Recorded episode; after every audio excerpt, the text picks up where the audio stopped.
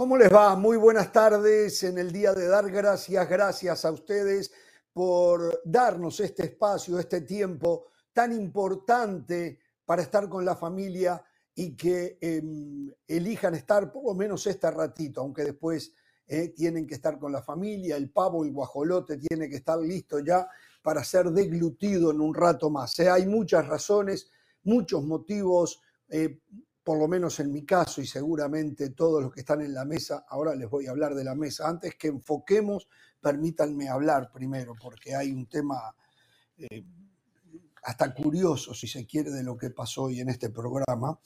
Este, eh, tenemos motivos para dar gracias, ¿eh? así que, pero la primera gracia en el programa que doy es a ustedes, los televidentes que hacen posible que todavía tengamos chamba, podamos alimentar la familia, podamos alimentar a la suegra, que ustedes no se imaginan lo que come la suegra.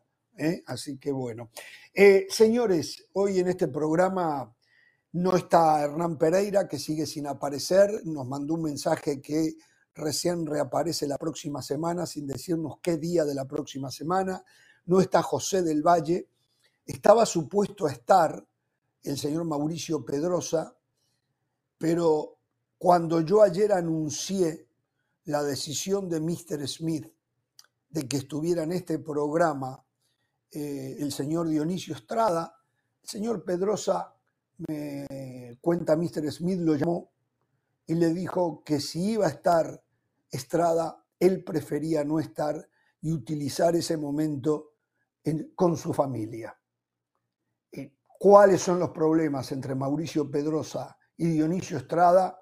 No lo sabemos, no me interesa, pero Mauricio Pedrosa eligió no estar en una misma mesa de discusión con el señor Dionisio Estrada. Bueno, ya en un ratito le damos la bienvenida. Hoy comienza el play-in, eh, o el play-in del fútbol mexicano. Hoy dos enfrentamientos, San Luis lo hace frente a León y mm, el otro partido, Santos Laguna frente a Mazatlán siguen surgiendo motivos por la amenaza de irse de la selección argentina de Lionel Scaloni. Los vamos a poner al día de lo que sabemos, de algunos por qué. El fútbol necesita urgente una actualización del calendario y mayor protección a los jugadores. Y la culpa del virus de, las lesiones no es culpa de FIFA. ¿eh? Atención con esto ¿Llega o no llega Iván Alonso a Cruz Azul? Em, tenemos alguna novedad de las últimas horas. Y reapareció Chicharito Hernández. Sí, y en esa reaparición culpa a la prensa de la inestabilidad en el tri en un ratito con todo eso. Pero primero, y si me lo permite la señora Carolina de las Salas, hoy vamos a darle la bienvenida una vez más al señor Dionisio Estrada, ¿eh? que ahí lo tenemos. Ayer nos decía el, señor Mr. Smith, o, Mr. Smith, no el señor Mr. Smith, sería una redundancia, ¿no?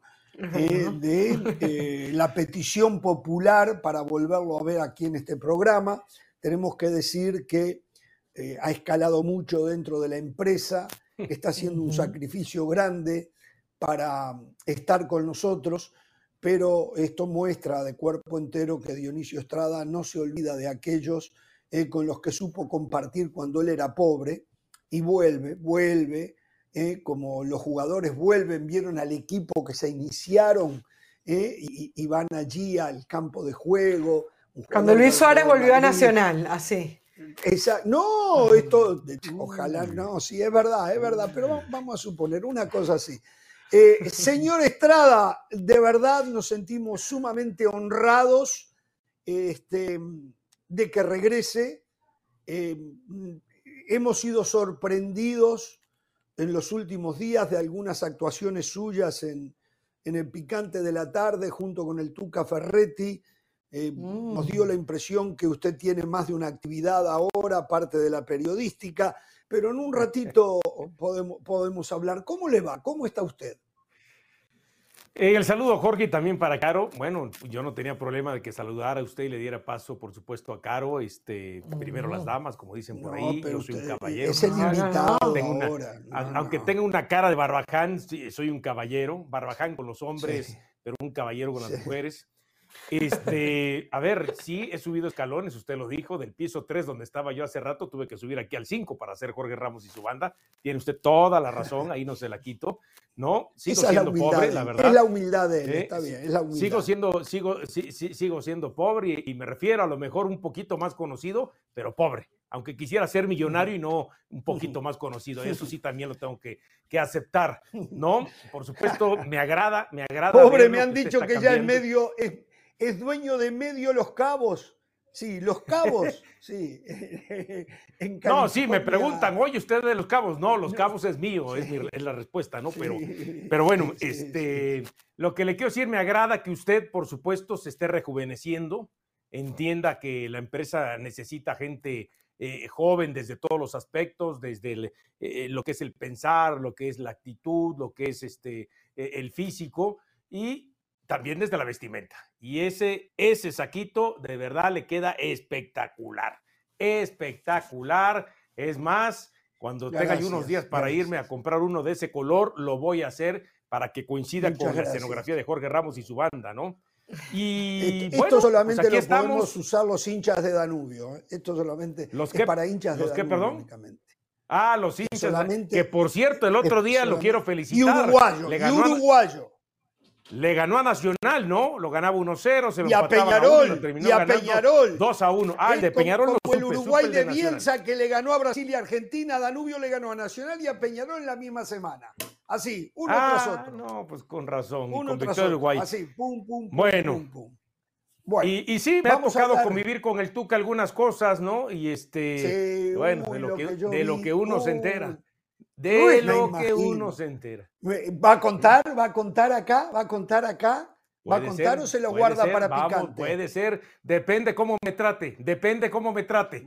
¿eh? Muy bien. Ya tiene el guajolote. En México, en México. Ah, ya me acordé de lo que le iba a decir. Usted estaba apurado porque ya quiere que acabe Jorge Ramos y su banda para ir a partir el guajolote. Hace rato, sí, sí, sí, usted está apurado. guajolote. Eh, a mí no, a mí no, el guajolote es muy seco, yo no como carne seca.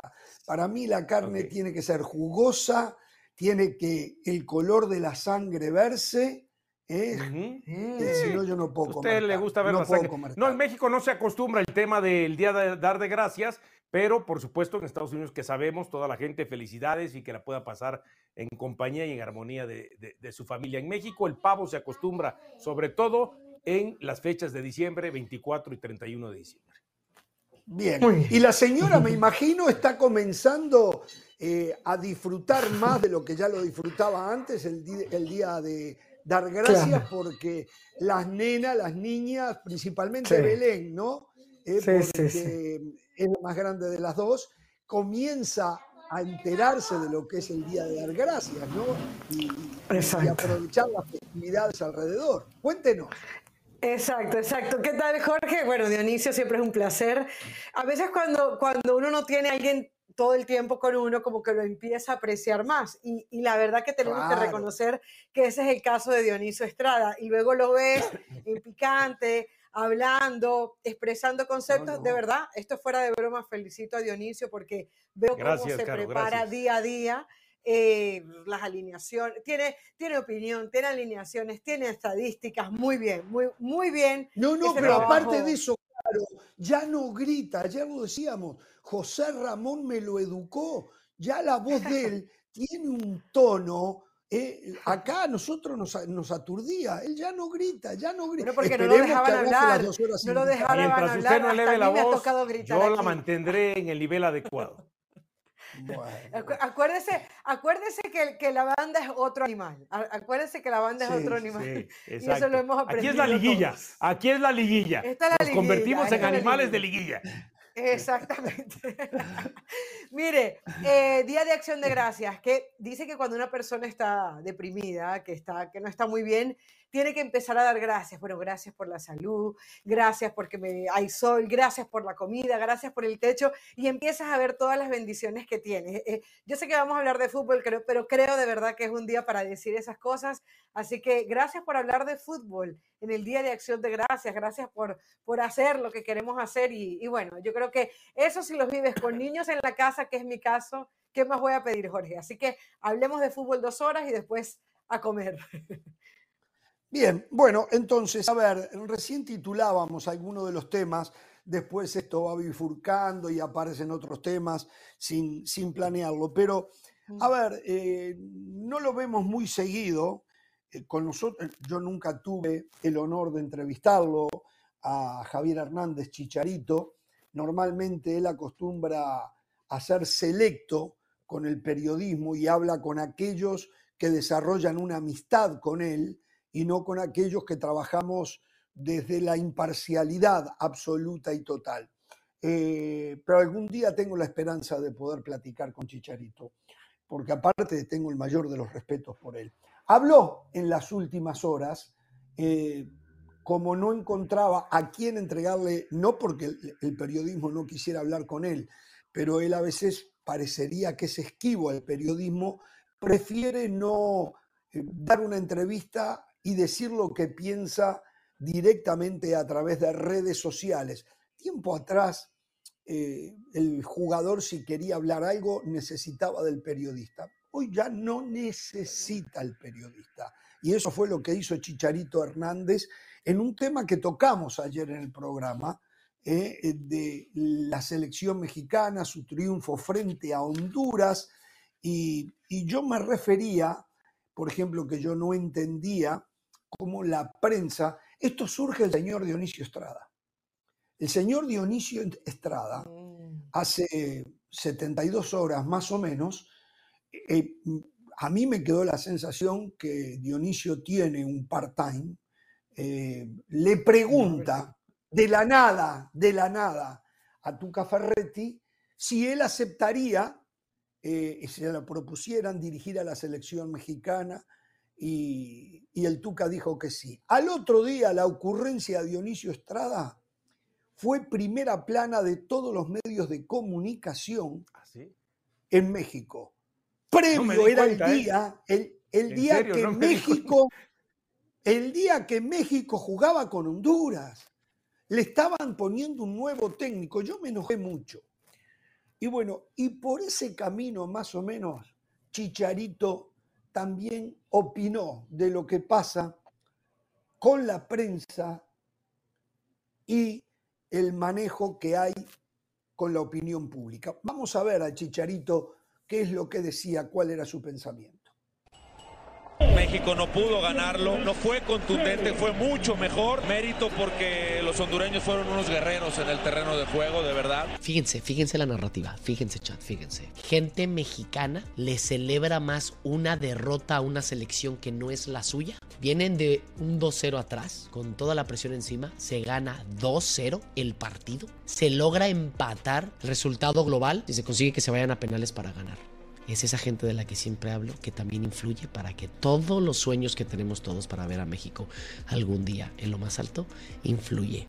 Si no lo quieren entender, está bien, no lo entiendan y no lo quieren aceptar, pero es increíble. Y a veces me da pena, me da lástima toda esa gente mexicana que le festeja más a una selección que no es la suya y que hasta que pierda, que a su propia selección que gana y los dos empataron y los dos se van a penales. Fíjense. Estoy hablando de la gente mexicana, que prefieren ver el vaso medio vacío en vez de verlo medio lleno. Es que la manera de jugar, sí, es que...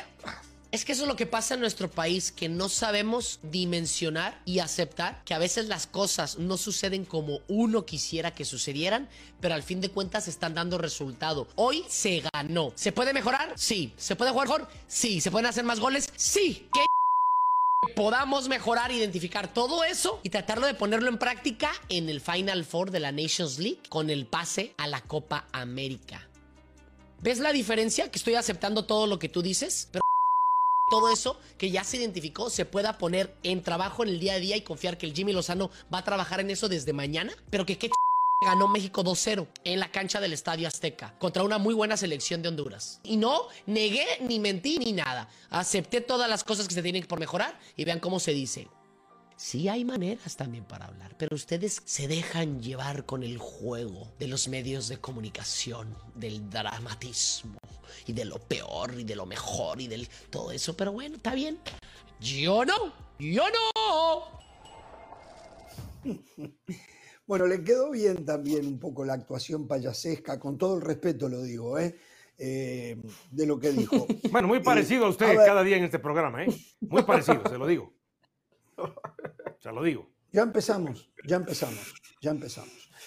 Las viejas costumbres no se le van. ¿eh? Bueno, a ver, eh, si se quiere, estamos un poco alineados el chicharito y este servidor, pero no de la manera que él lo explica y lo ve.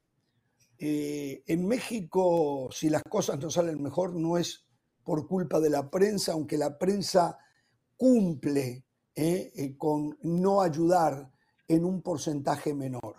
Si en México no se juega mejor, no hay más jugadores, es culpa de quienes dirigen el fútbol mexicano, es culpa del sistema del fútbol mexicano, es culpa de que arman liguillas, es culpa de que juegan dos campeonatos en un año futbolístico, es culpa de que no precisan hacer mucho a lo largo de una campaña, después se cuelan en una liguilla y terminan siendo campeones y salen y festejan. No se le enseña al futbolista mexicano a jugar desde el primer partido a, tope para buscar los tres puntos que están sobre el terreno de juego. Hay y muchas otras cosas más. La prensa es la menos culpable aunque tiene su cuota aparte. Sí, la prensa es la menos culpable. Es una manera de ver. Que están más contentos si México pierde que si México gana. Yo dije algo los otros días, pero no puedo generalizarlo. Que hay algunos que parecen ponerse más contentos, fundamentalmente en los medios de prensa, sí, de la manera que titulan, de la manera que se manejan, eh, siempre tratando de no terminar en porristas, terminan del otro lado. Y los extremos son siempre malos, sea de un lado, sea del otro. Eso es lo que nosotros dijimos. Eh, no sé qué piensa la señora de las alas de esto, que ya lo hablamos un poco, mm. en su momento habló, y qué piensa el señor, eh, perdón, casi cometo un irreparable error, casi lo llamo Hernán Pereira. Hubiese sido irreparable. Ahí sí me levanto y me voy, ¿eh? Y arréglese usted dos horas, eh, una hora cuarenta y tres minutos aquí con Caro, ¿eh? Pero no lo dije, ah, no, lo dije, no lo dije. Señora, la llevamos, la llevamos. La llevamos. A ver, a mí, yo, yo, tengo que decir lo primero, que es quién es el emisor del mensaje, que es Javier el Chicharito Hernández, y por eso le damos el espacio para que esté aquí, porque es el Chicharito Hernández. A mí me sigue haciendo ruido que un jugador que todavía no sabemos si, es, si está en activo, si, si está en pasivo, si ya es exjugador, si no lo es, opine de esta manera, critique constantemente. Creo que es un colega, creo que es un... No sé si la voz que escuché fue del Kikín, creo, me, me dio la impresión. ¿De Kikín? Eh, el Kiki, sí, que es el que comenta los ah, partidos. Ah, cuando él pasa la narración. Claro, identifiqué el audio.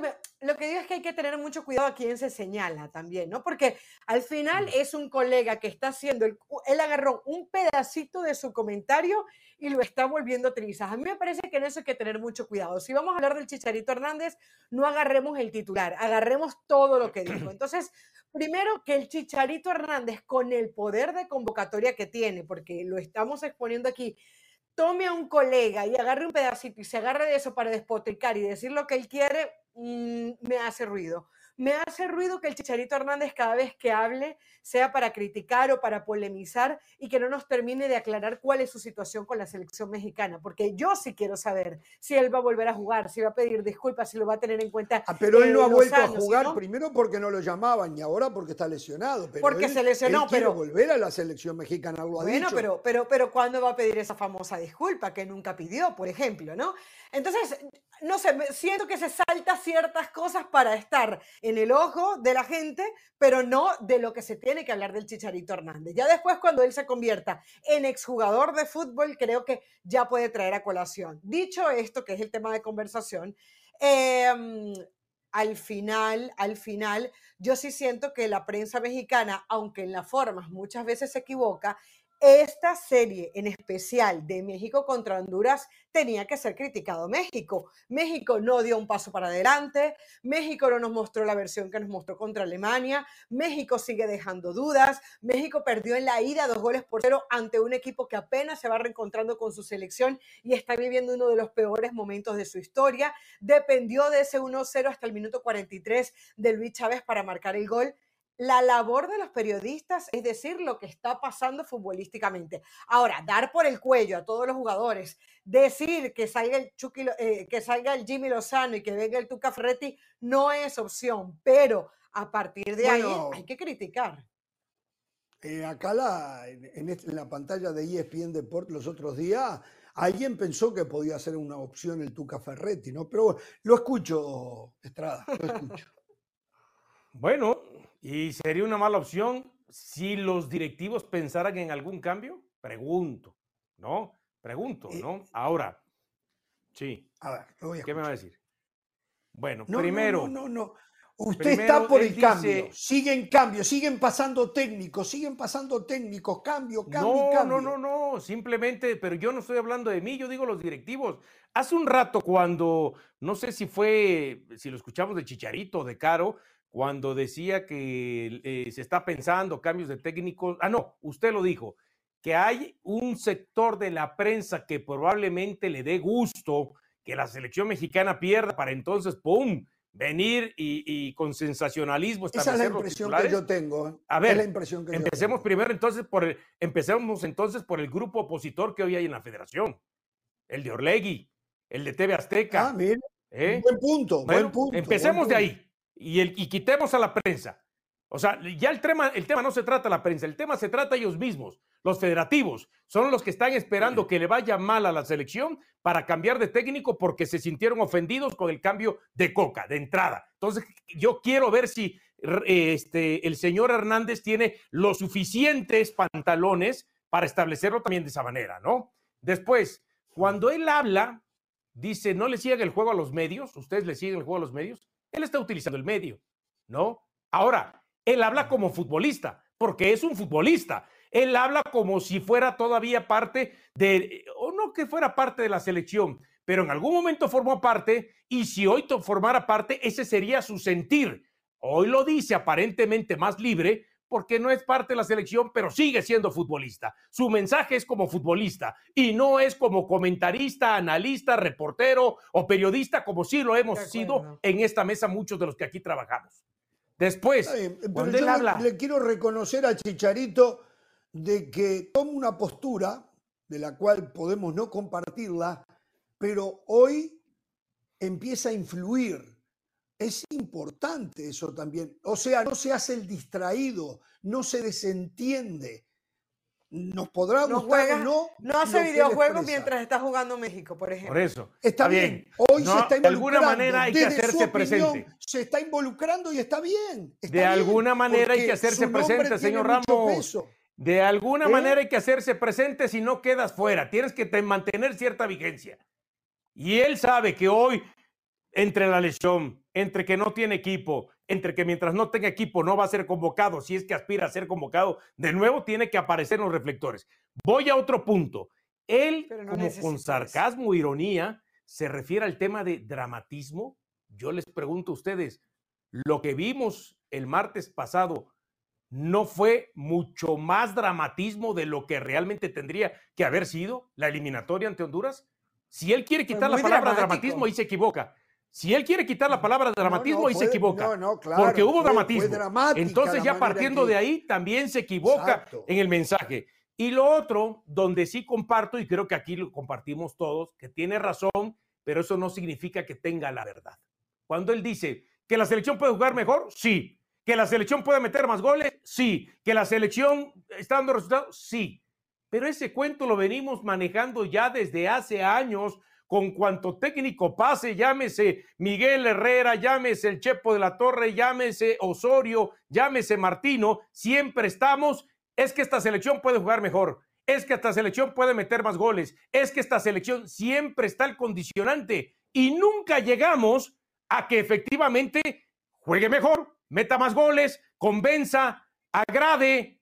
A eso me refiero. Entonces, ¿hasta cuándo vamos a vivir de eso? Y concluyo, y concluyo, nada más antes de que me quite la idea. Él habla de, es que ven el vaso medio vacío y no el vaso medio lleno. Y esto que yo aprendí, que se me hace que se tendría que ser realmente lo que utilizamos. Una vez se lo escuché a alguien y dije, tiene razón. No se trata de ver el vaso medio vacío o medio lleno. El vaso, al final de cuentas, en la realidad está a la mitad.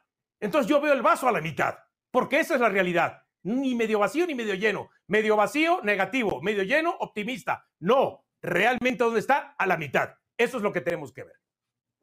Vamos a seguir este tema. Quiero escuchar, a ver, eh, ayer nosotros opinamos de cómo termina logrando el objetivo México frente a la selección de Honduras. Quiero escuchar su comentario al respecto. En un ratito, atención, tenemos eh, versiones de los por qué Lionel Scaloni habría mm, pensado en separarse o renunciar a la dirección técnica de Argentina. Atención, Barcelona tiene que vender y hay un futbolista que podría dejar al Barça e irse a donde está la marmaja, e irse a Arabia Saudita. ¿eh? En un ratito, pausa, volvemos.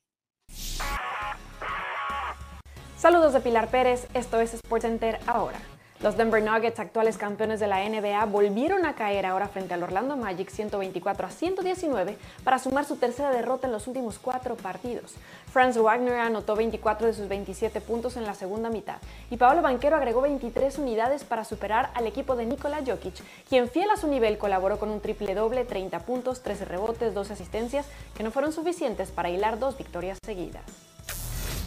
Marc-André Ter Stegen podría perderse el partido del próximo sábado contra el Rayo Vallecano debido a una lumbalgia. El internacional alemán tuvo que abandonar la concentración de su selección el viernes por dichas molestias en la espalda y no pudo reincorporarse al trabajo con su club. En caso de que Ter Stegen no esté listo para el choque en Vallecas, sería Iñaki Peña quien tome su lugar bajo los tres palos. Este jueves arranca el play-in del fútbol mexicano, el nuevo sistema de competencia de la Liga MX, que definirá a los últimos invitados a la liguilla y en donde cuatro clubes buscarán su lugar entre los ocho mejores. Los choques Atlético de San Luis contra León y Santos contra Mazatlán definirán a los dos equipos que se unirán a América, Monterrey, Tigres, Pumas, Chivas y Puebla en la siguiente ronda. Atención, este viernes no se pierdan la peña de la liga porque regresa la acción del fútbol español. Las 7 es a la 1.55 del Este, 10.55 del Pacífico por ESPN Deportes. Esto fue SportsCenter ahora.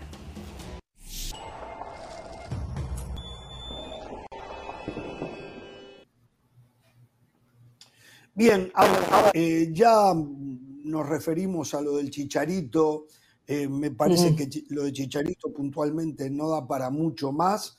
Eh, a mí me parece interesante que Chicharito acceda a su antojo y por la vía que él quiera, porque está en su derecho, a dar su opinión, que no se haga el desentendido, tal vez. Pero que no hable como jugador, entonces, nada más. Positivo.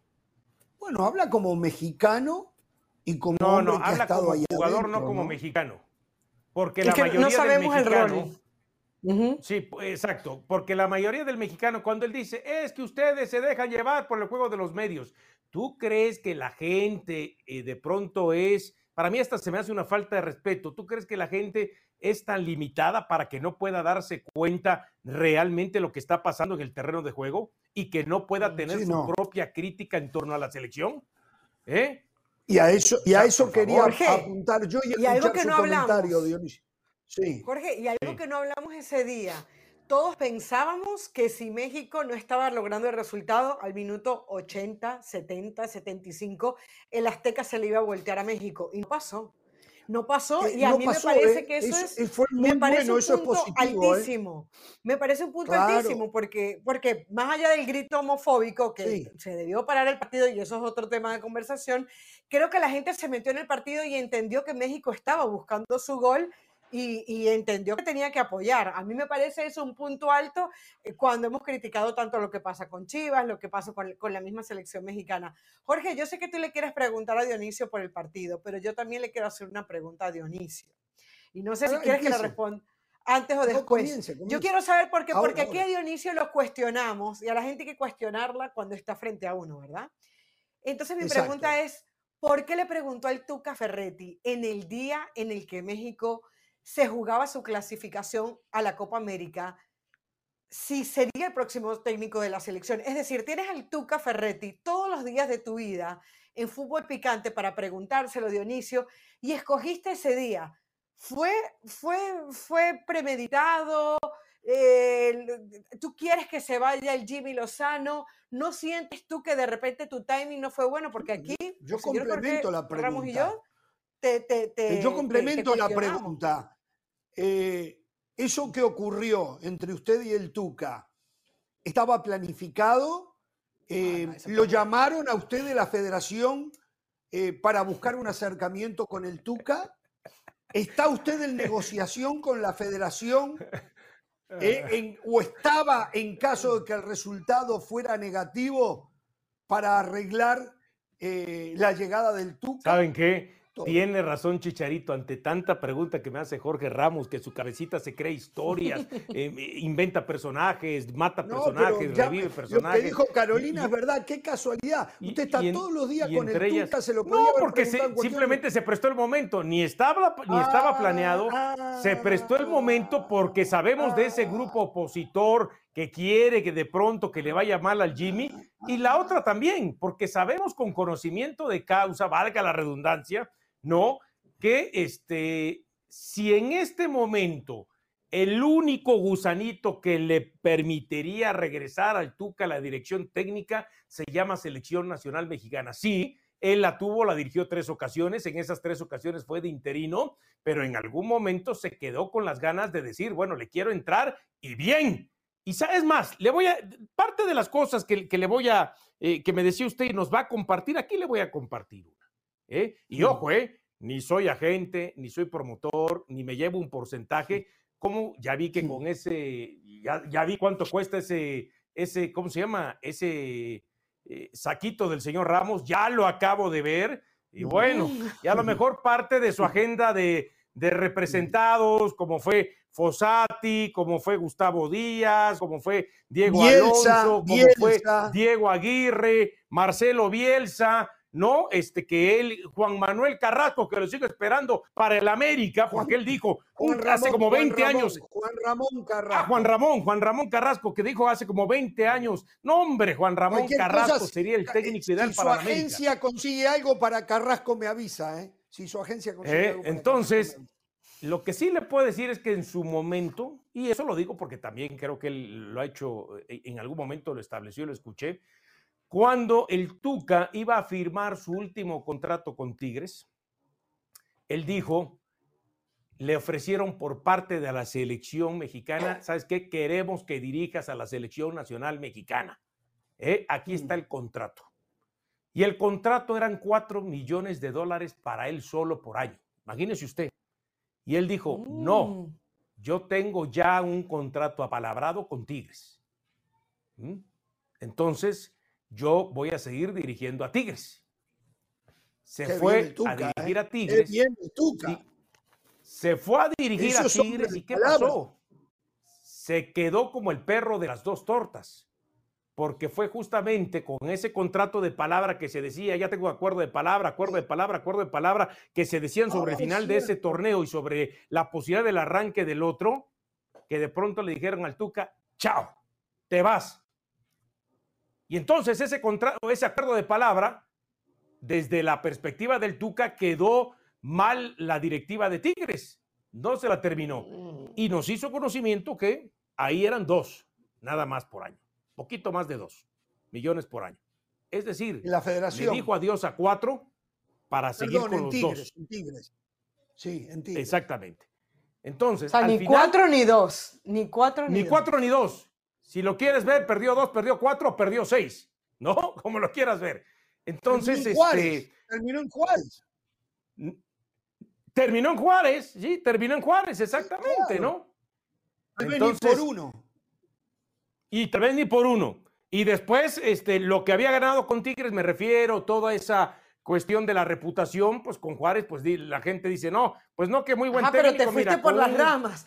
Te fuiste por las ramas y no, y no nos estás diciendo qué pasó. No, les estoy contando algo que difícilmente sabía. Yo ya les dije que ni recibo nada, ni soy su promotor, ni su agente. Y cuando dices, eh, Caro, que estuvo fuera de timing, no, yo no la sentí fuera de timing. Maneja el Ferrari de él. De vez en cuando maneja el Ferrari de él.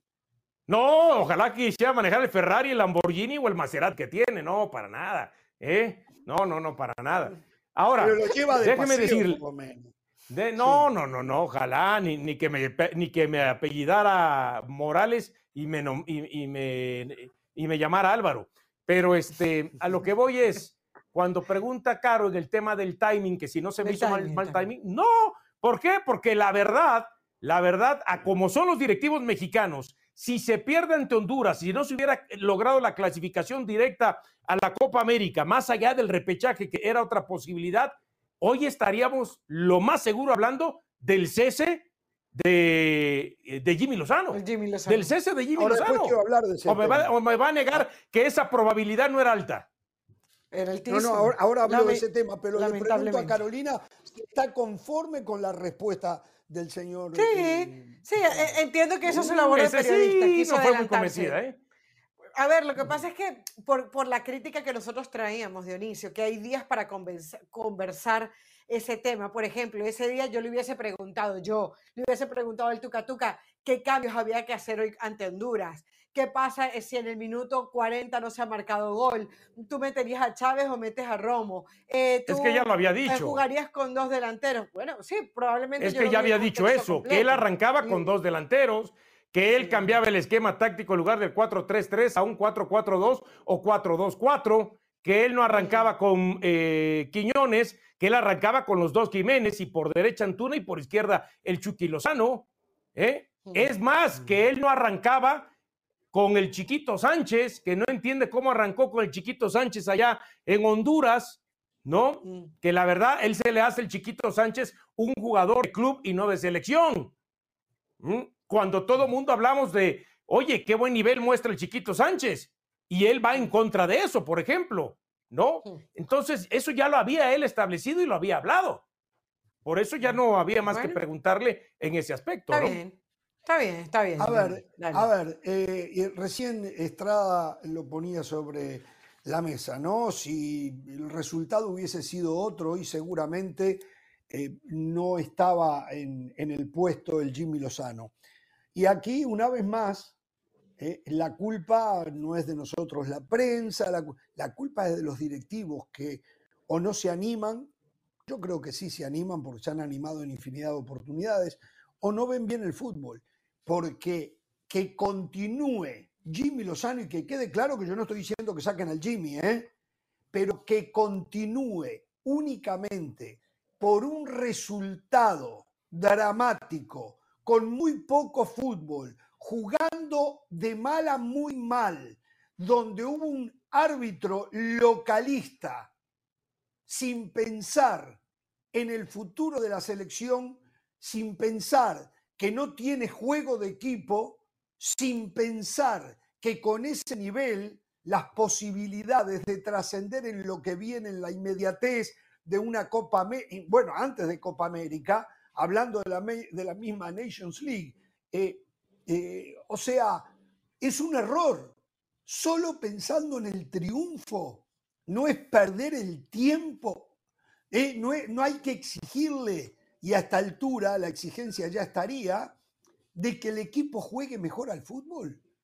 Porque la verdad, juega muy poco. Dominó, ayer nos decía Mauricio Pedrosa, no sé cuántas eh, eh, llegadas. 36 remates, 36. 36 remates al arco, todo lo que quieran, pero saben una cosa, fue todo individual. No hubo absoluta. Es más, los goles que se pierde Quiñones fueron inspiración propia que después la termina dilapidando. Pero nunca hubo juego de equipo, nunca lo hubo. Entonces, si se queda el Jimmy Lozano por el resultado, es otro error garrafal de los que tienen que tomar decisiones. Cuando acaba la primera parte, yo pongo un tuit que dice, Chávez pone un poco de luz abriendo el 1-0 ante Honduras. Un México que ha lucido ansioso, desesperado, predecible, pero que lo gana con una individualidad y lejos de un funcionamiento óptimo colectivo, aunque ha salido con todo después de los primeros 45 minutos. ¿Eh? Ese fue el tweet que puse cuando acabó la primera mitad, los primeros 45 minutos. Que hubo mejoría en el segundo tiempo, pues la hubo en cuanto a que fue un, agobio mayor, un, este, una intensidad mayor, porque era la obligación irlo eh, a buscar y matar o morir. Pero de que eh, volvamos al tema de que en el segundo tiempo hubo una mejoría considerable en el funcionamiento futbolístico de la selección, no lo hubo. México lo gana el partido por, porque empuja más, porque tiene ganas, porque tiene factor H, pero no porque tenga fútbol por enjundia, pero sin fútbol estamos totalmente de acuerdo. Frente a una selección que, como decía Carolina al principio, recién se está acomodando a su nuevo técnico, pero que aunque tuvo alguna oportunidad, su intención nunca fue tratar de ir a ganar el partido. Su intención fue sostener el 2 a 0 a favor que traía y aguantar los 90 minutos. Yo no sé qué hubiese pasado con una actitud un poquito, un poquito más firme de ir hacia adelante de Honduras. ¿eh? No sé, porque la verdad, lo de César Montes y Johan Vázquez están en un nivel lejísimo de lo que necesita una selección como México. ¿eh? Eh, quiero agregar algo nada más, nada más quiero agregar algo que nadie ha dicho, que nadie ha dicho. ¿Que Malagón termina siendo figura en los dos partidos? Sí. sí. Tanto en la ida, donde el marcador nos incrementa, y en la vuelta, sobre todo en una que ataca en el primer tiempo y los penales. Hay quienes hablan de esa jugada sobre el final del partido, centro por izquierda, remate del Choco Lozano y que las de, ah, cabeza y que la saca. Bueno, nadie dijo, todo el mundo se refiere a esa jugada, que si la clava México queda eliminado, pero si esa pelota entra en la revisión del VAR era fuera de lugar. Nadie ha dicho era. Eso, era fuera de lugar y se anulaba ese gol. No me hable del VAR, ¿eh? no me hable del VAR, porque anoche estaba viendo la invasión de área de Malagón justamente en el tercer penal que patea el chino Huerta. Eso debió una vez más de repetirse, debió de repetirse. Por eso le digo, la, em, la localía con la que se manejó todo el no, concierto no, no, arbitral del partido fue la No, no podemos manejar que por ese error de la, del VAR usted ya termina. No, no, por favor, Jorge, no caiga en eso. Yo lo considero que una persona inteligente, una persona de fútbol, como para que me venga a decir que por esa jugada, entonces el arbitraje fue localista. Sí, fue localista. El árbitro fue localista. Oh. cuidado que yo no critico. ¿Por qué fue localista? Además de esa jugada, dígame por qué otra fue localista. Porque los hondureños gastaron tiempo por gusto, ¿eh? tiempo que después le faltó. Yo no estoy criticando eso, pero en cada decisión, en pelotas divididas, siempre cobraba a favor de México. No, por favor, Jorge. ¿Eh? ¿Sí, sí, vio la patada que le dieron a Huerta. Me va a decir que era de amarilla, según usted me voy a la pausa. no, no quiero mejor llevar a, la pausa. que pueda romper la buena relación que últimamente estamos teniendo con usted. Volvemos. No, sí, sí, mejor vaya a la pausa.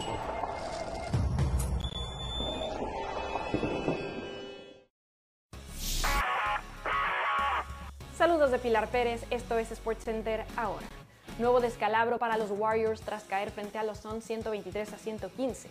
El equipo de Phoenix hiló su quinta victoria consecutiva gracias a Kevin Durant, que encestó 32 puntos, y a Devin Booker, que añadió 25 más, lo que fue suficiente para conseguir la victoria en casa, llegando a tener incluso una ventaja de hasta 23 unidades a la mitad del tercer cuarto. Por su parte, Golden State ha perdido 7 de sus últimos 8 encuentros y su marca esta temporada cayó a 7-9 cerradísimo choque entre dos de los favoritos de la conferencia este, Boston y Milwaukee, que terminó con los Celtics venciendo 119 a 116 a los Bucks luego de una gran actuación de Jason Tatum, quien contabilizó un doble doble de 23 puntos y 11 rebotes. Jalen Brown sumó 25 unidades y 8 asistencias, Kristaps Porzingis 21 puntos y Derrick White 13, demostrando gran trabajo en equipo de los líderes de su conferencia. Noche histórica para LeBron James, quien además de festejar el triunfo de los Lakers 131-99 sobre Utah, llegó a 39 mil puntos en un choque en el que anotó 17 unidades y tuvo 9 asistencias y 7 rebotes. El Rey se convirtió en el primer jugador en la NBA en llegar a esta cifra, adjudicándose el título de líder anotador de todos los tiempos a sus 38 años de edad. Y es que sus actuaciones siguen liderando en la liga, pues comenzó la noche promediando 26.4 puntos por duelo, la mayor producción de cualquier basquetbolista en la historia de la NBA que haya llegado a su vigésima primera temporada. Atención, este viernes no se pierdan la peña de la liga porque regresa la acción del fútbol español. La cita es a la 1.55 del Este, 10.55 del Pacífico por ESPN Deportes. Esto fue SportsCenter ahora. Pasión, determinación y constancia es lo que te hace campeón y mantiene tu actitud de ride or die baby. eBay Motors tiene lo que necesitas para darle mantenimiento a tu vehículo y para llegar hasta el rendimiento máximo desde sobrealimentadores, sistemas de sonido, tubos de escape, luces LED y más. Si buscas velocidad, potencia o estilo, lo encontrarás todo en eBay Motors. Con más de 122 millones de piezas, siempre encontrarás justo lo que buscas. Y con Guaranteed Fit de eBay, tienes la garantía de que tu pieza quede perfectamente a la primera o se te devuelve tu dinero. Porque con eBay Motors, quemas llantas y no tu dinero con las piezas que buscas, a los precios que quieres. Tu auto se convertirá en el MVP que te dará el triunfo. eBay Motors. ebaymotors.com. Solo para artículos elegibles se aplican restricciones. Bien, continuamos en Jorge Ramos y su banda. Y bueno, estamos poniéndole un poco de punto final al tema de lo ocurrido. Ya más o menos escuchamos lo que tenía que opinar Dionisio Estrada en cuanto al triunfo de la selección mexicana frente a Honduras. Por cierto, el presidente de la Federación Hondureña de Fútbol, Jorge Salomón, ha dicho que eh, impondrá una queja ante CONCACAF. Em, habrá que ver si el organismo, dice él, acepta la queja y aplicar algún tipo de sanción, no a México, dice él, sino a ellos mismos y su arbitraje.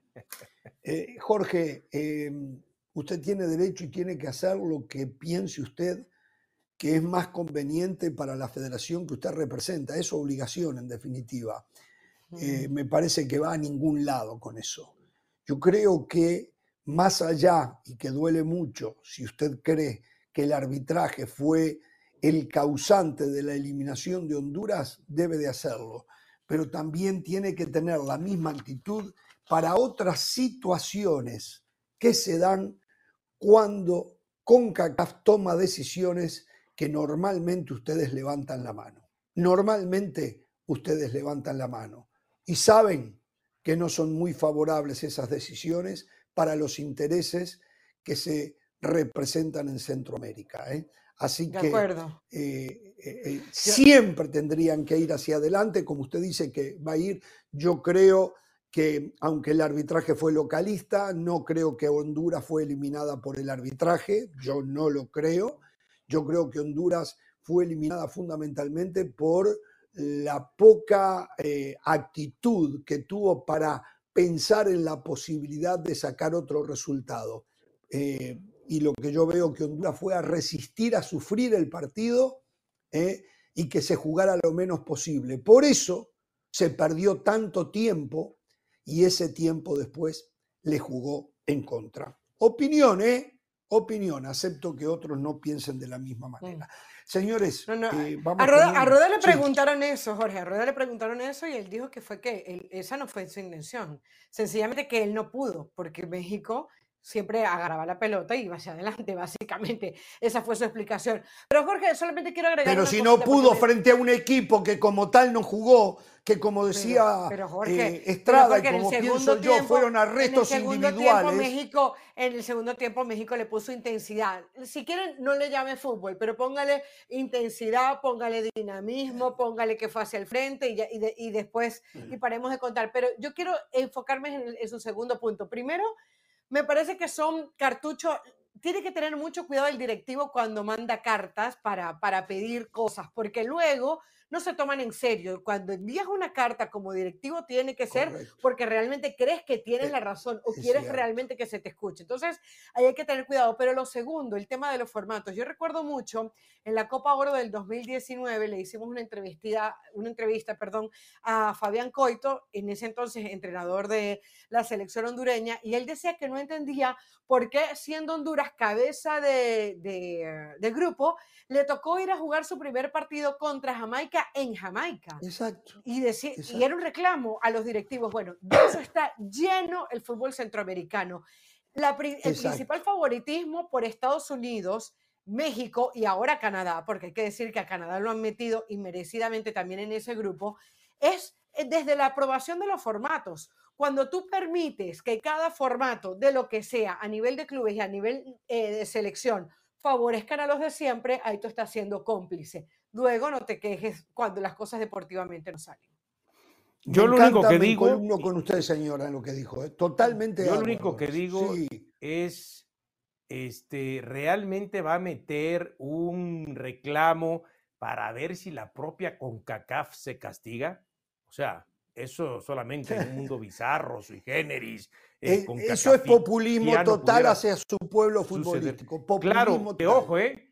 Está bien, populismo total como también populismo, ¿eh? cuando hemos hablado aquí de la prensa mexicana, también populismo de la prensa hondureña, porque no es posible que conociendo los reglamentos ellos sigan hablando que los penales no tenían por qué haberse repetido y que por qué los minutos no tenían que haberse jugado. Entonces, puedo entender que lo único que se agarre y que comparto con usted es el tema de estando Malagón dentro del área cuando se iba a ejecutar el tercer penal por parte del chino Huerta. Ah, desde ahí lo puedo entender, pero lo otro realmente se me hace innecesario meter un reclamo y es más, se me hace hasta una broma o ridículo cuando sabes que no va a proceder aunque lo quieras dejar como un antecedente. Ahora, lo que dijo el vicepresidente, que no es lo mismo que el presidente, sino el vicepresidente Saibé, creo que se apellida el señor, ¿eh? este, que lo entiendo que lo pudo haber dicho desde la calentura, eh, en, eh, justamente en la parte de abajo de la cancha del Estadio Azteca, pues cuando él acusa de actos este, de prácticamente corrupción, bueno, pues que presente hechos, que presente hechos si realmente así son. Si no, hasta con CACAF es la que pudiera actuar en contra de él por ese tipo de declaraciones sin fundamentos. Bueno, hablando de eso, atención, se dice, no va a pasar nada, ¿eh? no va a pasar nada, ya se los anticipo, que FIFA podría sancionar a Brasil por eh, los hechos acaecidos en el Estadio Maracaná, en el partido con Argentina, donde la represión policial fue terrible, ayer lo veíamos en video acá, y que podrían, desde una multa hasta quitarle puntos. Señores, es Brasil. A Brasil no le van a quitar puntos, no importa lo que hagan. Tal vez para hacer buena letra le pongan una multa, multa que después inclusive habrá que ver si se paga o no. Pero el reglamento le permitiría a FIFA, por reglamento, eh, que no es concreto el reglamento, como siempre, el reglamento del fútbol, el reglamento en cuanto a sanciones. Todo eso tiene, son ambiguos, zonas grises, exactamente, que es para proteger justamente a los Brasil del mundo. Pero el reglamento incluye que una de las posibilidades es que le quiten puntos a Brasil. No lo creo, eh, no porque Brasil vaya a pensar que si le quitan puntos eh, podría quedar afuera del próximo mundial. No, Brasil va a llegar sobrado al próximo mundial más con la cantidad de, selecciones que van a clasificar.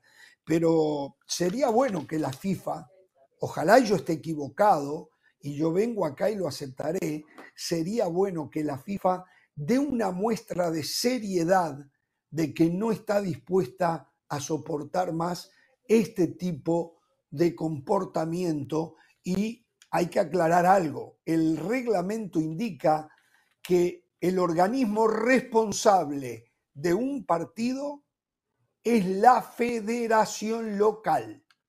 La federación local, que es la que organiza el partido bajo el reglamento de FIFA y la supervisión de FIFA, es la responsable. Y lo decíamos ayer, y no sé si Dionisio quiere decir algo, pero si ustedes vieron dónde la CBF, la Confederación Brasileña de Fútbol, ubicó a los 2.000 argentinos, que los ubicó en un sector y estaba rodeado por todos brasileños, en lugar de haber buscado un sector del estadio y haber puesto un pulmón policial para que estuviesen separados los argentinos de los brasileños, eh, es literalmente una forma de buscar que algo pasara. Si alguien tiene dos dedos de frente se tiene que dar cuenta. Pero reitero, eh, doy la información, pero no espero, ojalá yo esté equivocado, que la FIFA le vaya a quitar puntos a Brasil. A lo máximo le pondrá alguna multa de 50, 100 mil dólares eh, y nada más. Me parece. Jorge, pero ya, te voy a decir algo. Yo entiendo yo entiendo que Brasil y Argentina convocan mucho más y, que y al estar Messi en una cancha, pues las, las miradas todas atraen más hacia allá, ¿no? Pero lo que pasó en el estadio de Lima, en ese partido Perú-Venezuela, me parece que al final termina siendo mucho, mucho más grave. No porque hubiesen, aquí hubo mucho más heridos, hubo sangre y todo, pero de alguna manera se, puede confundir o se puede hablar de una trifulca, de una pelea entre hinchas y policías, pero cuando uno ve los videos en donde ve a policía dándole palo a un jugador venezolano que ya hizo la denuncia, Nahuel Ferraresi, por ir a entregarle una camiseta de su selección a su afición. No se puede. A mí me parece que eso no tiene nombre. O sea, me parece. También tendría que actuar la FIFA ahí. Claro, tendría que actuar, pero tendría que, que, actuar incluso más duro, porque está, está viendo cómo hay una represión policial hacia un jugador de fútbol que es el protagonista del espectáculo, los aficionados también, por supuesto, sin hacer absolutamente nada. Y hay video que muestra claramente lo que pasó. Entonces, yo entiendo que es un Perú-Venezuela que no tiene la misma fuerza que un Brasil-Bolivia, que un Brasil-Argentina, perdón. No, no, no, seres humanos son seres humanos. Pero, pero me parece que, aquí no hay, que, no hay, aquí no hay tintes. Y creo que tendrían que, ir tomando, y ya lo escucho Dionisio, tendrían que ir tomando estos antecedentes como forma de evitar que en la revancha Venezuela-Perú Argentina, Brasil pase algo y ¿saben qué? Definitivamente jugar solo con afición local. Solo con afición local. Porque va a, haber revanchismo yo, ¿eh? Jorge. en Argentina principalmente. Sí, sí, sí, sí. Sí, a ese punto iba yo y ayer lo escuchaba que usted decía, porque yo tengo oídos por todas partes. ¿Eh? Yo tengo oídos por todas partes, no crea que de pronto, cuando usted dice, no, es que el señor Estrada, eh, cuando quiere, nos hace el favor y nos regala migajas de su tiempo y, viene acá. Sí, cada vez viene menos. Cada pues vez pero eso no significa, Eso no significa que eh, no esté yo interesado para saber qué es lo que dicen y cosas por el estilo. Yo dijo que usted así lo utilizó textualmente, no son una perita en dulce la, selección, este, los aficionados argentinos. Así lo dijo, ¿no? Y es cierto, mm. aunque no son una perita en dulce. No son la Madre Teresa, dije yo, pero... y además también, la Madre Teresa, las dos las dijo, pero si quiere ir a la revisión del bar, podemos ir, ¿no? No. Entonces... ¿Por qué es lo que pienso. porque tiene miedo de perderla. Pero bueno, este, ¿a qué voy? ¿A qué voy? A ese punto que usted está comentando tienen que tomar la medida, no sé si eso le, le, compete a la FIFA, no sé si eso le compete a la Comebol, que en partidos como Brasil-Argentina, que ya vemos que no es la primera vez que hay esta clase de situaciones, pues entonces tendrá que negarle el acceso a la afición visitante de acuerdo a dónde se juega el partido, que no es, que no, que, que no es lo romántico, no, no es lo romántico, pero aquí ya no impera lo romántico, ya sabemos que hay aficiones que no pueden convivir y por lo tanto tendrían que negar ese acceso. Y la otra es, si estoy viendo que hace un mes en la final de Copa Libertadores, Fluminense Boca, cómo hubo también maltrato a los aficionados argentinos, yo, por mucho que sea argentino, por mucho que ame a mi equipo, en este caso a mi selección, ¿para qué me arriesgo? Mejor no voy, me quedo en casita y lo eh, veo por televisión tranquilamente, con sentido común, aunque a veces el sentido común es el sentido eh, eh, menos común, ¿no? Menos común. A ver, eh, a ver pero yendo en, su dirección, yo veía imágenes, la verdad que la gente a veces está demente, sabiendo la historia que hay detrás entre Argentina y Brasil, padres con niños pequeños en el partido, viajaron a Brasil con sus niños pequeños. Había un padre que le pedía a un policía, por favor, que lo dejara bajar e irse a refugiar con su niño porque tenía miedo y el niño lloraba. Entonces, yo digo, mm. eh, ¿no se dan cuenta que hay, hay, situaciones de riesgo a las que no se debe exponer a un niño? La inconsciencia es tan grande. La Uno, ya agrega un niño con mayor razón. No, no, no, una cosa. Y ahí hay que, ahí hay, lo que pasó no tiene explicación. O sí la tiene, brutalidad policial pero tampoco se puede eh, excluir de responsabilidades a un padre que va con, la, con el pasado que tiene estos enfrentamientos con un niño chiquito de dos o tres años, lo expone ante esa posibilidad de que algo Así tenga seis, siete, ocho años, Jorge. sigue siendo sí, un claro, sí, sí, sí. Que quede indefenso ante la brutalidad y el salvajismo de la, una violencia presentada ahí. Esa es la verdad. Exacto. Por cierto, hablando de cosas mejores, sí. hablando de cosas mejores, quiero decir algo. Quiero decir algo y de mucho, este... Mire esa cara. Eh, que me sale del corazón. Que me sale del corazón. A ver. Eh, ojalá nos nace del corazón.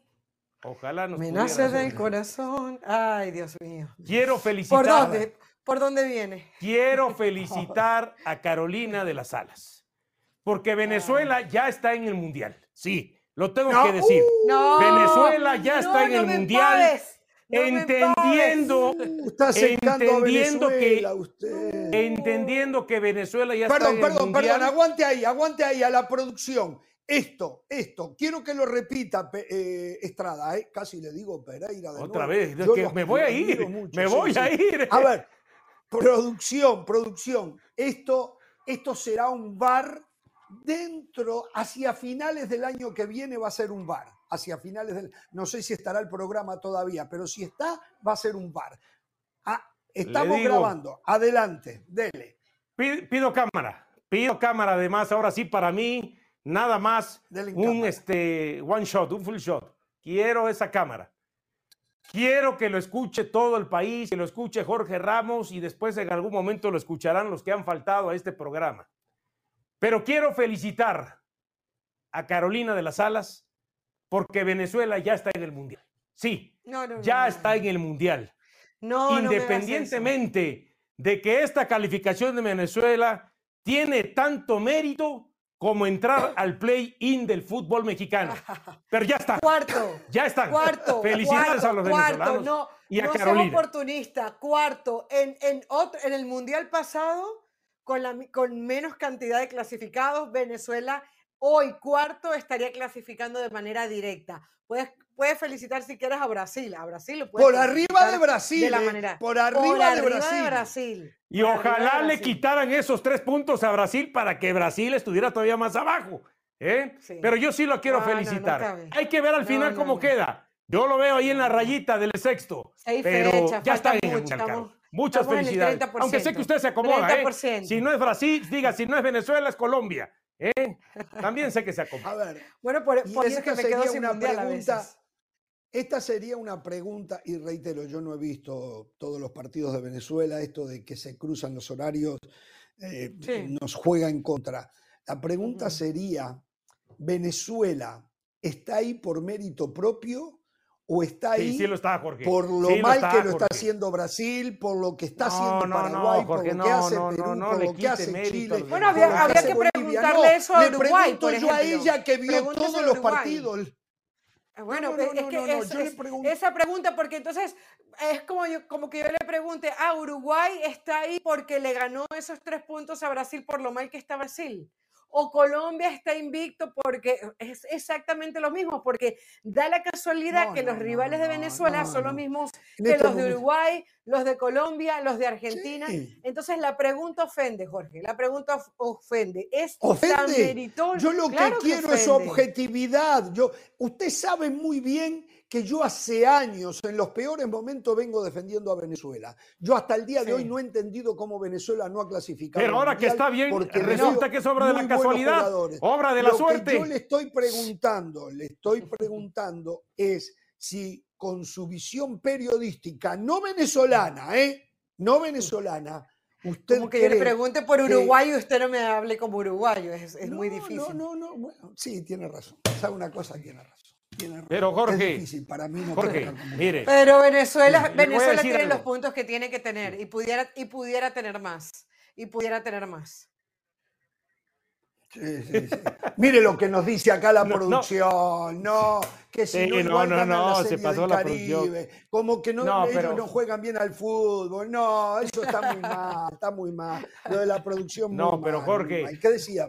Yo, yo, yo, apuesto más, eh, eh, eh, es cierto, yo no he visto a lo mejor dos partidos al pie de la letra como los ha visto Carolina, pero yo apuesto mm. más que este momento de Venezuela, más que el empate sacado en Brasil, más que las victorias que ha obtenido en su casa, más que estar en la cuarta posición, tiene que ver por el momento que atraviesan varios de sus jugadores. No podemos, por ejemplo, negar lo de Soteldo, no podemos negar lo de Herrera, ¿eh? no podemos negar los de un par de jugadores más ahí el, propio machismo. Y Ángel Herrera, y Ángel Herrera que está. Por eso, Herrera, exactamente. Entonces, yo ahí es donde no, no, digo. Tiene muy buenos esto jugadores. Es más, esto es más obra ¿eh? y mérito de Venezuela y sus jugadores que de pronto si el rival atraviesa bueno, malo, regular. No, y el Bocha Batista, y el Bocha Batista, salvo ese partido en Barranquilla.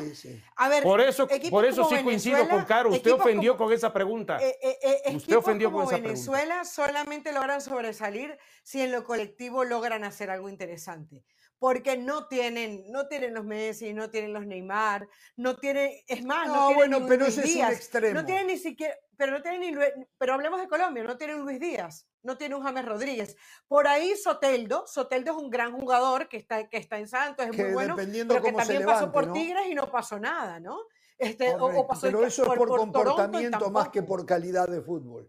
No pasa nada porque Soteldo, por eso Salomón digo, Rondón, Salomón Rondón juega en River, pero tampoco es el gran goleador hoy en el, en el fútbol argentino. Entonces, al Joseph final, Martínez. Hay que reconocer yo, Joseph Martínez, que tampoco, bueno, no es titular en Venezuela. Y bueno, que no estuvo ni en la convocatoria. En el Inter de Miami, exactamente. Entonces, entonces al final. No, ha estado en otras convocatorias. A ver, hoy Venezuela no tiene a Juan Arango, que Juan Arango en su momento era un tiro libre asegurado. Eh, eh, eh, cuando era el Chávez, el Chávez de México, que cuando tenía un tiro libre había grandes posibilidades de que marcara. No, Chávez no llega al nivel de Juan Arango en los remates. No, no, no. Lo de Juan Arango. Bueno, pero, pero hacia allá va Chávez. En eso Juan Arango, y Messi más. Juan Arango y Messi en, remates de tiro libre, ahí están. Ahí en remates de tiro libre. Espectacular. Tengo que ir a la pausa. Tengo que ir a la pausa. Felicidades, Caro. Ramos y su banda. Felicidades. espérate, espérate. Yo creo que va también Venezuela.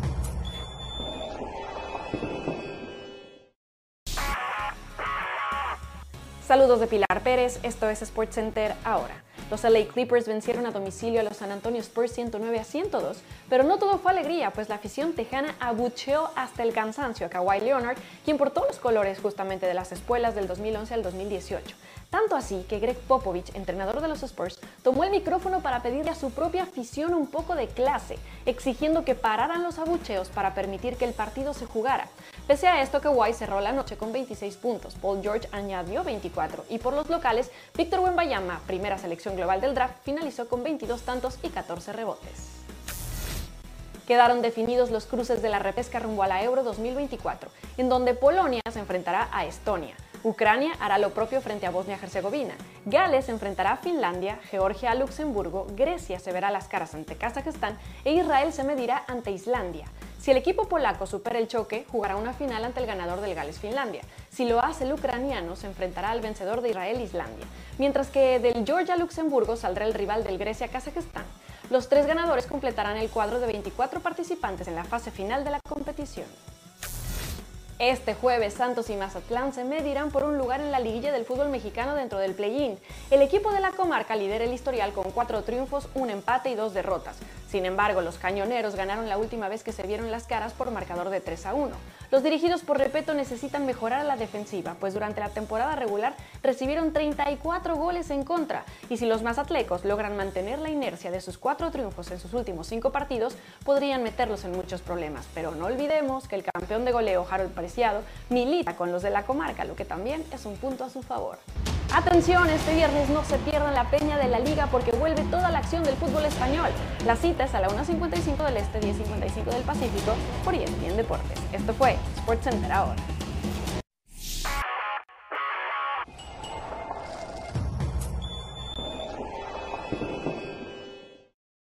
A ver, eh, voy a, a, dar esto que ha surgido hoy en el tema Scaloni como una versión que hasta el momento no tiene, en mi opinión, asidero. Tengo la firme sospecha que es el aprovechamiento coyuntural de cómo se ha dado el tema después de lo que dijo Lionel Scaloni, de cierta gente para buscar una plataforma de promoción. ¿A qué nos referimos? Hoy surgió una versión en Argentina que después del partido Argentina-Uruguay en la bombonera, tres jugadores de Argentina habrían tenido un encuentro con algunas modelos. Eh, esto es lo que dicen un par de modelos, mostrando inclusive eh, mensajes de WhatsApp donde les pedían a cambio de un pago que acudieran a una reunión con estos tres jugadores, lo único que no podían utilizar el celular, tenían que dejar el celular afuera antes de entrar a, este encuentro. Eh, y esta modelo dice que ella no fue. Después aparecieron otras que se sumaron, que también habrían recibido esta invitación. Eh, no es que yo sea un tonto, que, que, me chupe el dedo, pero a mí esto me huele más que nada a promoción, a aprovechamiento eh, de quienes manejan este tipo de situaciones para mm, promocionar a estas chicas. Eso es lo que a mí me parece. Pero, digo, no queremos obviar absolutamente nada. Hoy los medios, algunos medios, los medios fuertes en Argentina no se han hecho mucho eco de esto. Le han dado un espacio chiquito, mismo espacio que le quisiéramos dar acá a, a esto porque no hay prueba ninguna, ninguna. Hoy esto, algo de esto en México sería un escándalo. La prensa estaría ahí prendida. En Argentina, y era lo que hablábamos ayer, si después con el tiempo esto se confirma, está bien. Pero los medios principales de Argentina hasta ahora no se han enganchado. Ahora, si se confirma, se van a enganchar. El ¿eh? problema es que lo hemos normalizado o lo quieren normalizar, que por eso no se habla. Esa es la verdad. Todo el mundo no, no, que esto es no creo yo que sea eso. Cuando, es cuando tú tienes que al final de cuentas, basado en tu físico, aportar a tu selección en la cancha un rendimiento físico que puede ser mermado por este tipo de situaciones, y no solamente por si tienes o no eh, relaciones, sino si a lo mejor hubo algo de alcohol, una desvelada, eh, una desmañanada, lo que sea, todo eso termina repercutiendo en, en tu, claro, en tu, en tu rendimiento físico en la cancha. Claro, normalicémoslo, veámoslo. Ah, no, es algo que siempre se ha dado por los siglos de los siglos. El que se haya dado. No, no, no, no, es lo que, yo digo. No, no, no, no, es lo que yo digo. El que se haya dado y de pronto está muy mal. Si ocurrió, está muy mal. Si ocurrió, está muy mal. Lo que pasa, es que, lo que pasa es que no se le puede prestar atención, Dionisio, a cada vez que alguien sale y quiere despotricar o quiere hacer mal el trabajo de otro. O sea, y, cuando, y cuando yo veo la noticia, porque eh, Jorge Ramos nos dice llegar la noticia, yo veo la noticia y veo que la chica que lo hace dice que ella se declara influencer. A mí la palabra influencer me parece tan tan abierta, ¿influencer de qué? ¿Y tú influencias a quién? ¿Y qué haces por ser influencer, no? No digo que ella que haga lo que quiera, pero ella que haga lo que quiera, pero a mí eso de que estar dando noticias de algo que sucedió, que por lo que me llama, eh, yo no entiendo. Entonces yo prefiero que, yo creo que la noticia puede haber tenido un poco más de eco porque Scaloni se va de la selección argentina y uno piensa, creo que, que, esto le pudo molestar? Ah, bueno, entonces ya ahí entra otra teoría. Pero darle espacio a esto, ya el tiempo lo dará o no. Bueno, señores, Scaloni las versiones alrededor de por qué Scaloni dijo lo que dijo eh, siguen apareciendo. Em, dice estar molesto con los jugadores, porque los jugadores encabezados con Lionel Messi decidieron, cuando se producen los desmanes en la tribuna y la agresión policial, ellos intervienen. Y reitero algo que dije ayer, me llamó poderosamente la atención cómo no intervinieron los jugadores brasileños también para calmar a la policía y dejar eh, eh, y no dejar que le siguieran pegando a los seres humanos, sin importar si eran argentinos, brasileños, en este caso eran argentinos. Que está molesto Scaloni porque los jugadores se fueron al vestuario sin consultarlo y regresaron al campo de juego sin consultarlo. Y que eso molestó muchísimo a Scaloni. Eh, dice que los jugadores después le reclamaron a Scaloni cuando Scaloni, terminada la conferencia de prensa, vuelve al vestuario, le reclamaron los jugadores. Y la respuesta de, nuevo, esto dicen, es rumorología. La respuesta de Scaloni fue, ustedes se fueron del campo y volvieron al campo sin consultarme. Eh, ayer se hablaba que le debían todavía los premios del Mundial. Hoy salió el tesorero de la Asociación del Fútbol Argentino a decir que eso no es así, que están absolutamente al día con los pagos de todo lo que tenían que darle a Scaloni. Y la otra es, que ayer también hicimos referencia, una gira asiática que habría firmado ya el señor Chiqui Tapia para el mes de marzo, cuando Scaloni lo que quería era ir a jugar con selecciones europeas. Pero en Asia le pagaban mucho más por la presencia de Messi y Chiquitapia habría decidido irse. Yo tengo una, a mí se me ocurre una posibilidad de por qué Scaloni dijo lo que dijo, más allá de que hay un contrato. ¿No será que Scaloni quiere irse en la cresta de la ola con Argentina bien arriba antes de que se empiece, porque en algún momento tiene que haber un descenso. Hasta ahorita cuando ve que el muñeco que el muñeco Gallardo gana 22 millones de euros al año ahora por dirigir en Arabia Saudita, que el Cholo ah. Simeone gana como 30 millones al año con el Atlético Madrid, que Pochettino debe ganar otros 15 millones en el Chelsea. Él no dirá, esta es mi oportunidad, soy el técnico campeón del mundo, tengo que agarrar un contrato de esos y no esperarme hasta el 2026. Se me ocurre no sé. Hmm. A ver, Jorge, yo, yo creo, y esa era parte de la pregunta que le hacíamos ayer a Ayrton, para quien no haya visto el programa y, Dionisio no estuvo, ayer tuvimos un corresponsal de Argentina y yo le decía eso, porque él cuando Scaloni declara, dice la vara está muy alta después del partido claro, Claro. Palabras más, palabras más, palabras menos. Y luego... Eh, eh, no recuerdo cuál era la otra frase, pero era como... Cada vez es más difícil ganar también.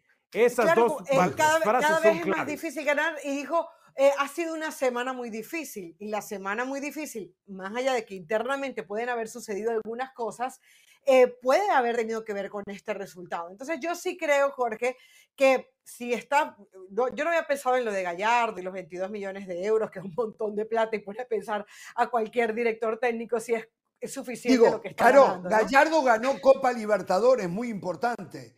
Se va a ganar esa plata. Este muchacho me ganó el mundial, Lionel Scaloni. Espero me dejen, me dejen grabar un mensaje para que se lo pongan a Pereira sobre el tema Gallardo. Espero. Pero, pero, pero, pero, pero, a lo que voy terminando la idea. Eh, Scaloni ante Bielsa fue exhibido. Ante Bielsa fue exhibido. No lo había hecho antes otro técnico, no lo había hecho antes otro técnico porque decíamos que el único partido en donde alguien pone contra las, las cuerdas futbolísticamente, tácticamente, eh, tácticamente no, futbolísticamente al equipo fue de Champs en la final eh, del Mundial de Fútbol. Pero eso fue también un tema emocional. Si tú no tenías Mbappé ese día, de repente ese resultado ni siquiera se da, porque fueron 70, 80 minutos de dominio del equipo argentino. Que dominó Argentina. Pero cuando tú, cuando tú ganas el campeonato del mundo, cuando ves que Messi se te está haciendo viejo, eh, por, decir una palabra, cuando ves que se va a retirar, sí, se fue retirado, eh, eh, lesionado minuto 30 el segundo tiempo, cuando ves que, que Di María se te va a ir en la Copa América y probablemente no se toman decisiones en la AFA, porque las decisiones tampoco, siempre hay algo que te empuja a tomarla, y por lo general solito tampoco se da. Cuando de repente ves que el Chiqui Tapia no, no, no le pone la profesionalización, como dice hoy el diario La Nación de Argentina, al entorno de la selección, inventa partidos para su chequera y no para lo futbolístico, de repente Leonel Scaloni dice, ¿sabes qué? Es el momento de, ir, de irme. A mí no me parece una hipótesis descabellada. Y, creo que si no ha renunciado, el hecho de que lo haya exteriorizado de la manera que lo hizo es porque realmente lo está pensando. Hay mucha molestia en la AFA por cómo lo hizo. Mucha molestia dentro de la AFA me cuentan. ¿eh? Yo la hipótesis la llevo al otro lado, Jorge. Yo no la llevo en que se vaya en, al tema de retirarse en la cresta, ¿no? Conseguir la Copa del Mundo, conseguir la Copa América, seguimos siendo este, líderes o por lo menos estamos allí en la parte de arriba de la tabla de la eliminatoria. Yo más bien lo siento como, sí, yo más bien lo siento como temor a ya no alcanzar los logros que ya se alcanzaron. Es que, no es temor, en la realidad es muy difícil repetir. Es muy difícil a eso voy, también se puede decir, él ya lo alcanzó todo con la selección. Claro, ¿no? claro. Pero el día el día que no lo alcance, por más que termine el líder de la eliminatoria, por más que llegue a una final de Copa del Mundo o a una semifinal tratando de refrendar el título, o por más que llegue a una final de Copa América o una semifinal, pero si no lo alcanza, entonces ese día, pues lógico, saldrán aquellos que no estaban de acuerdo con Scaloni y empezarán a pegar palo, que por alguna razón, aunque se haya llegado a esa instancia, no ganó. Y creo que ese es el temor que él tiene en ese A mí, yo lo llevaría hacia ese lado y quizás no tanto al tema de retirarse en la cresta, ¿no? Y si me permiten, si me permiten rápidamente, ¿eh? y si me pueden dar cámara. le, damos cámara, ¿eh? le damos toda la pantalla. Sí, Tiene toda la pantalla de nuevo.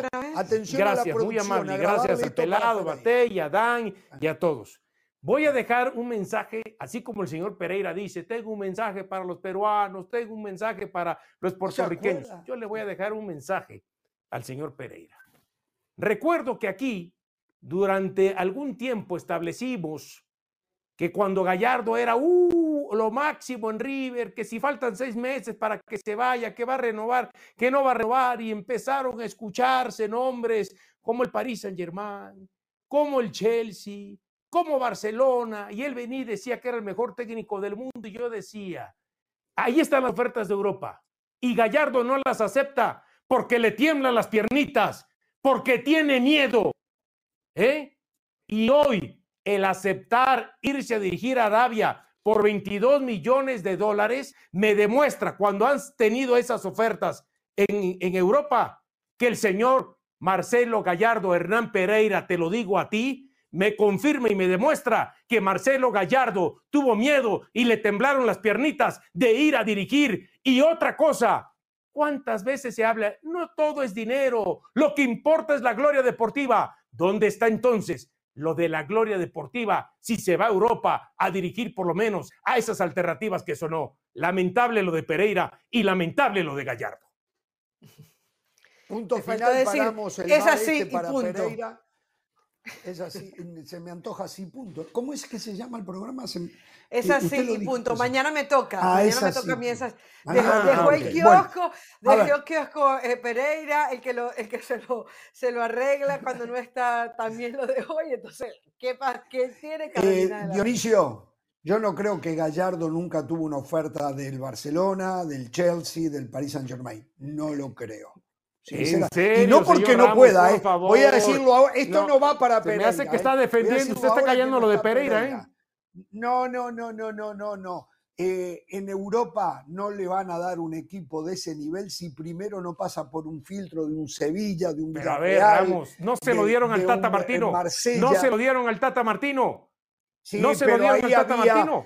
Ahí, ahí ah, me dice usted porque estaba Messi ahí. No, no, no. Por favor, Ramos. Yo creo que usted está defendiendo lo indefendible, de que hubo ofertas, las hubo, de que le faltó eh, valor para aceptarlas, tuvo miedo al fracaso, a, ser expuesto en Europa, lo tuvo y se fue por la fácil. Y que no está mal, porque son 22 millones de dólares. Esa es la verdad. Exacto, mire lo que usted hizo. Mire lo que usted hizo cuando estaba con nosotros y hoy está en picante. ¿eh? Entonces usted ya también está, está eh. cubriendo su. Jorge, Jorge, tenemos tiempo, tenemos tiempo, porque hoy juegan. Jorge, tenemos tiempo porque hoy se juega el play-in de fútbol mexicano. Yo sé que usted le huye a esta conversación porque usted preferiría que fuera un todos contra todos, ida, ah, vuelta, apertura, clausura Eso es otro cuento. y el mejor es el campeón. Otra copia. Pero, otra copia, copiándole a, los, a, los, estadounidenses, copiando lo que se hace en Estados Unidos. A la NBA, sí.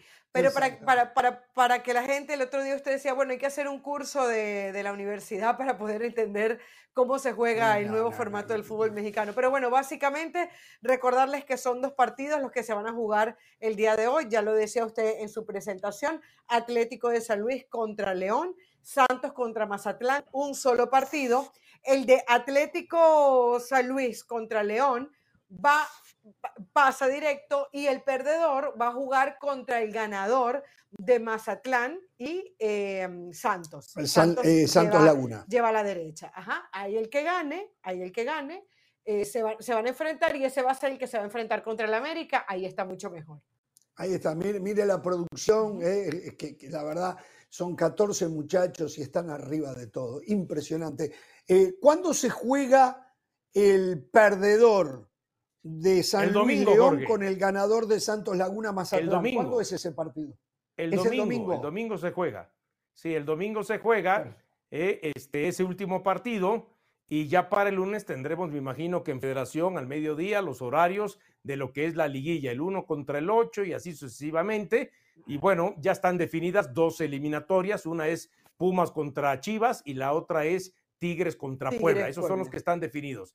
El play-in va a definir a quiénes enfrenta América y a quién enfrenta también el equipo de Monterrey. Y, algo que no puede pasar desapercibido. Apenas pero Monterrey, pero una cosa, perdón, Monterrey es importante que la gente sepa, Monterrey se va a enfrentar con el ganador entre Atlético San Luis y León. El América tiene probabilidad de enfrentarse a cualquiera de los cuatro hoy. Exactamente, así es. Y la otra, eh, eh, apenas ayer, hoy es el play-in, y hubo jugadores que estuvieron en la fecha FIFA. Y apenas ayer, por ejemplo, por la noche se reportaron jugadores como Federico Viñas, como el propio Ángel Mena con el equipo eh, de León, Félix Torres también. Y me queda la duda en el caso de, de Bello con Venezuela, que creo que no estuvo convocado esta ocasión. No, sí jugó, eh, perdón, sí jugó, no, sí, estuvo convocado, pero no jugó. O sea, en Perú estuvo en la banca, es decir, hizo el viaje, pero no jugó que Ahora, con Mazatlán. Entonces, ojo con esos detalles. ¿Cuál es el reglamento FIFA? ¿Cuál es el reglamento FIFA? ¿No son 72 horas? Pero Estamos hablando de 48 el 72 horas. se lo pasan por el arco del triunfo. Si no, no, vayamos a más. el otro, el otro día, el otro día, Toluca jugó el domingo ¿eh? su partido de la fecha X y el martes estaba jugando eh, la doble jornada o un partido pendiente. No pasaron 72 horas, fueron 48. total. Y sabe una cosa, por eso a mí me molesta, y nosotros lo repetimos, yo mismo, que después le llamamos virus FIFA. Terminemos con esa mentira. Las selecciones juegan siete veces menos que los clubes. Aquí lo que hay que arreglar es, primero que los jugadores tienen que contribuir, bajar sus pretensiones económicas para que se juegue menos. ¿eh? Porque yo no sé, pero eh, en Inglaterra es la locura, tienen, se juegan cuatro torneos además de la Champions y la UEFA Europa League. En Inglaterra. Y la Conference League. En España, la Conference League. En España, esas copas del rey, eh, hay que empezar a sacar todo eso. Hay la que Supercopa esa, Jorge. La Supercopa esa, exactamente. Esto, Entonces, le se le echa la culpa a FIFA y no es FIFA. Jorge, no son los jugadores los que tienen que bajar sus pretensiones económicas. Son los clubes los que tienen que dejar de hacer locuras. Porque yo no creo que Gareth Bale en su momento dijera, ah, es que yo quiero valer 100 millones de euros pero salió un tal Florentino Pérez y decidió pagar 100 millones de euros por él. Yo no creo que Neymar hubiese dicho, yo quiero ganar 222 millones de euros, pero salió un tal PSG y decidió pagarle ese despropósito de plata a Neymar y ahí después de Neymar vino una inflación mucho mayor en el fútbol. Entonces yo creo que al final los que se tienen que poner de acuerdo son los dueños del negocio y bueno, con todo este tema de... Claro, no pero todas las partes jugador, ponerse de acuerdo. Claro, no victimices al jugador, porque a ver, ¿Por qué necesitan los clubes eso que tú estás diciendo para pagar 100 o 220 y por eso meten más partidos? Pero el tema no pasa que porque Neymar levante la mano y que yo cuesto 200 o Gareth Bale 100. El tema pasa porque Neymar quiere cobrar 40 millones de dólares al año. Es lo que quieren cobrar ellos. Y ellos sabiendo que, el equipo o el club, mientras más partidos internacionales juegue, mientras más dinero se metan, cuando venga la posibilidad de renovar algún contrato, van a poder ganar más. Entonces, la culpa es de todos, ¿eh? de FIFA, de, las confederaciones, de los clubes y de los jugadores que también en su ambición de ganar más, por supuesto, se prestan a esto. Hay, que, pero los clubes se enojan con la FIFA. Yo sé que los clubes son los que le pagan a los jugadores. Pero por eso todos tienen que sincerarse en esto. Se están rompiendo los jugadores como nunca. Los otros días, José del Valle, creo que nunca lo dio al aire, pero tenía eh, una estadística que indicaba las lesiones de los jugadores por haber, según dicen, por haber cambiado el calendario y haberse jugado el Mundial en el mes de noviembre y diciembre en Qatar. Esto ya cuando se habla que en el 34 va a volver a ocurrir. Eh, bueno, todo el mundo tiene que contribuir para que esto no siga ocurriendo, pero las lesiones son terribles, terribles lo que está pasando en el fútbol. La materia prima sigue siendo el futbolista y hay que cuidarlo. Si no, esto se va a la bancarrota. Los clubes, los futbolistas, el fútbol va a ser un desastre. Vamos a ir a los la pausa. Tiempo extra, los tiempos extra, Jorge. Hay que quitar los tiempos extra. Los tiempos extra. Absurdos de 30 minutos. 15, 15. Bueno, aparte de todo lo que se está agregando en el fútbol por el tema del VAR y todo, son, son partidos. No, y eh, agregar en el tema de la FIFA o en el tema de la UEFA, más bien, el tema de la UEFA. ¿Quién fue el que tomó la iniciativa de decir, ahora va a haber una Nations League de Europa y va a haber un grupo A, un grupo B, un grupo C, y, ahora todos los partidos, para que no sean amistosos, van a ser oficiales, y entonces no es lo mismo un partido amistoso donde puedes dosificar, donde puedes hacer cinco, seis o siete cambios, donde no necesariamente tienes que repetir una alineación, a un partido oficial donde te puedes quedar fuera de tal o cual este evento este, sea Eurocopa o en este caso sea este, esta noche, en esta noche, Copa América, a la pausa. Esta noche yo creo que León va a utilizar a Mena y a Viña. Porque si no se termina perdiendo. ¿Y usted cree que Santos no va a utilizar a Félix Torres y, y, y Mazatlán no va a utilizar a Bello? tienen que utilizarlo y exponerlos, y exponerlos. Vamos a la pausa. Es un partido. Ya. Vamos cerrando porque se nos enfría el guajolote, el pavo. Eh, a ver, se viene entonces San Luis frente a León. Carolina, ¿cómo la ve? Perdón, no lo escuché. Ah, que se viene San Luis León. ¿Cómo la ve? El, el, duelo más parejo de estos dos, por supuesto. Yo para mí el Atlético San Luis un poco mejor porque este equipo, más allá de que tuvo un cierre bastante malo en, en, estas últimas fechas, me parece que a través de Murillo, en general Atlético de San Luis, por más que se haya ido Jardine, quedó la base y quedó la base de un equipo que es rápido, que sabe llegar, que le ha planteado buenos partidos, por ejemplo, al América ante un León que no ha resultado ser lo que uno esperaba de la mano del Arcamón. Cuando llegó el Arcamón a León, uno entendía que se había hecho lo que había hecho en Puebla con León, con mejores refuerzos, con mejor pago, con mayor repertorio, iba a poder expresar mejor su fútbol y no lo ha hecho. Yo lo, yo lo siento como un duelo muy cerrado en el que Atlético San Luis para mí es favorito Para mí al revés, ¿eh? para mí León es el favorito en esta, aunque se juega en San Luis. Eh, Dionisio.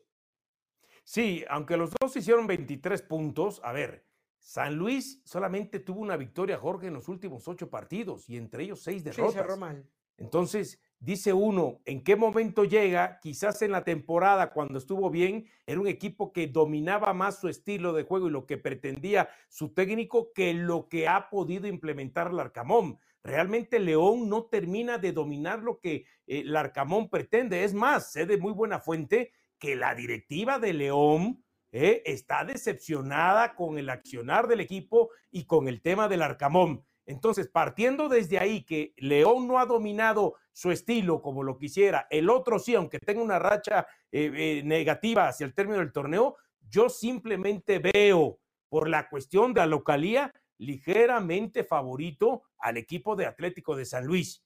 pero yo no descarto que esta eliminatoria se vaya hasta los penales. Los escucho con el otro partido, Santos Laguna frente a Mazatlán, Carolina. Y ese sí disparejo porque Santos es claro favorito, ¿no? El equipo de Repeto, yo creo que aunque ha sido de altos y bajos, o sea, es como una montaña Otro de los colocados de Jorge. Unos, uno sabe a qué juega este equipo y tiene empreciado no solamente al goleador, sino que tiene una carta goleadora. Santos es un equipo que incluso... Bruneta, Bruneta es el jugador de ese equipo. bueno, Bruneta y Preciado, ellos dos.